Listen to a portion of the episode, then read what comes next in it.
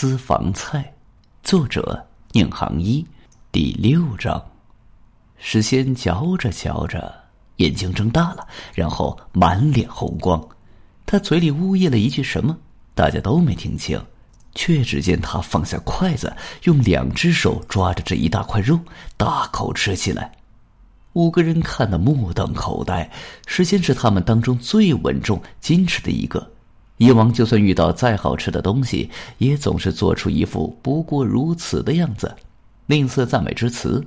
但现在他这种表现，显然是眼前的美食已经胜过了一切，令他丢掉了一切伪装和含蓄，全身心的投入到了这美食之中。老苏呆了一阵，望着自己那种瓦罐，然后夹起那块肉咬了一口。几秒之后，他热泪盈眶，发自肺腑的大呼一声：“天哪，这是什么肉？世界上怎么会有这么好吃的东西？”说完这句话，他就像石仙一样，丢掉筷子，捧起那块肉啃起来，吃了比石仙还粗鲁，就像是饿了好几天一样，全然不顾形象了。另外四个人现在显然也想立刻品尝。但看到老苏和石仙这副失态的模样，又担心自己吃了之后也变成这样，一时之间拿不准该不该吃。他们此刻还保持着理性，对老苏和石仙的表现感到大惑不解。这种肉的美味真有这么夸张吗？穆雷终于忍不住了，他夹起自己瓦罐里的肉，咬了一小口。目前还没吃的老何、老于和老陈望着穆雷。过了几秒，他们惊讶的发现，穆雷的反应跟老苏两人又有不同。他在吃了这种肉之后，竟然浑身颤抖，面露惊骇之色。老陈觉得有些不对劲儿了，穆雷的表情不像是品尝到了美食，简直像是见到了鬼一样。他试探着问道：“老穆，你怎么了？”穆雷额头上渗出了汗水，他双眼圆睁，大张着口。筷子上夹着的肉滑落到了瓦罐里，汤汁溅到了衣服上，他也全然不顾。好一阵过后，他突然望着老陈和老于，骇然道：“这种肉，我以前曾经吃过。”老何、老于和老陈三人一起望着穆雷，问道：“你曾经吃过，在哪里？”穆雷神色惶惑的说：“在我十八岁那一年。”啊，接近四十年前，老于惊讶的说：“这这到底是什么肉？我不知道，不知道。”穆雷突然站了起来，但我这次一定要弄清楚，我要去问这个厨师。老莫，你忘了他们这儿的规矩吗？不能打听任何一道菜的食材来源和烹饪过程的。老陈提醒道：“管不了这么多了。”穆雷激动不已的说。我吃遍世界各地，寻觅了近四十年，就是为了找到这道菜或者这种肉。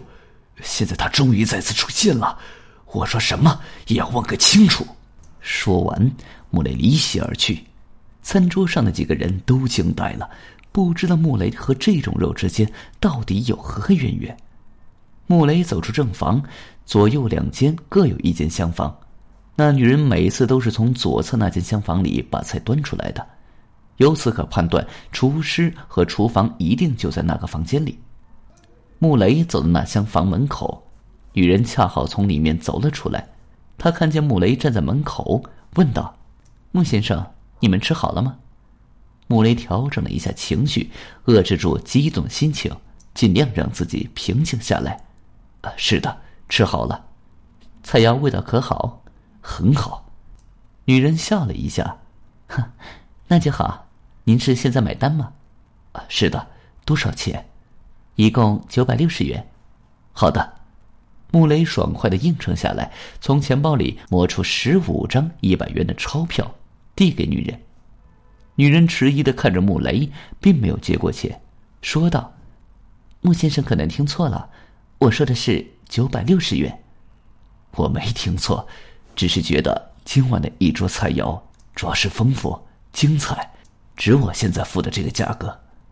女人微笑着接过钱，然后从包里摸出四十元，连同超出的五百元一起递还给穆雷，哈，谢谢您的赞扬，但我们这儿的每桌菜价格都由当家的定好了，规矩也定好了，绝不打折，绝不多收。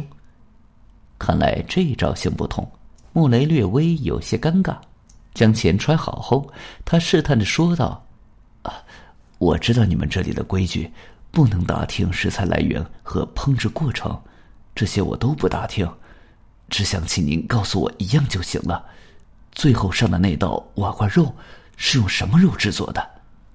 您这还不叫打听吗？啊，我不打听这肉是从哪儿来的，只知道是什么肉就行了。女人笑道：“孟先生，咱们都是几十岁的成年人了，玩这种文字游戏有意思吗？”穆雷沉吟片刻，说道：“哎，那这样，麻烦您帮我引荐一下主厨。”我跟他谈谈，可以吗？这恐怕也不行。为什么？穆雷有些急了。你们这儿的规矩里没有客人不能和厨师见面这一条吧？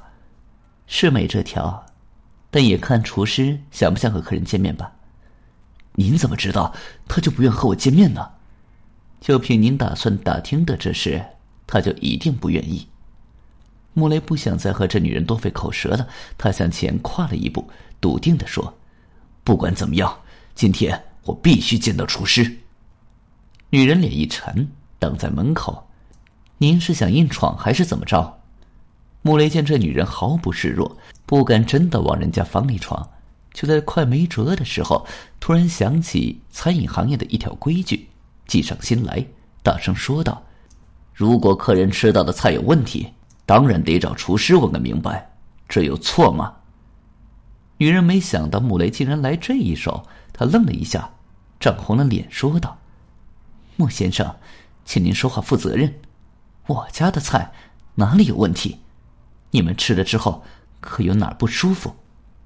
我吃了不明不白的肉，心里当然不舒服。”穆雷再次提高音量：“作为消费者，我有权利要求厨师给我一个说法。”是谁在门口高声喧哗？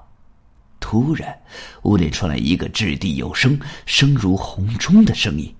穆雷和女人同时一怔，同时，穆雷心中欣喜的想到：“哎，太好了，我终于用这招把厨师给引出来了。”本集已经播讲完毕，感谢您的收听，请您多多点赞评论。如果喜欢。请订阅此专辑，谢谢。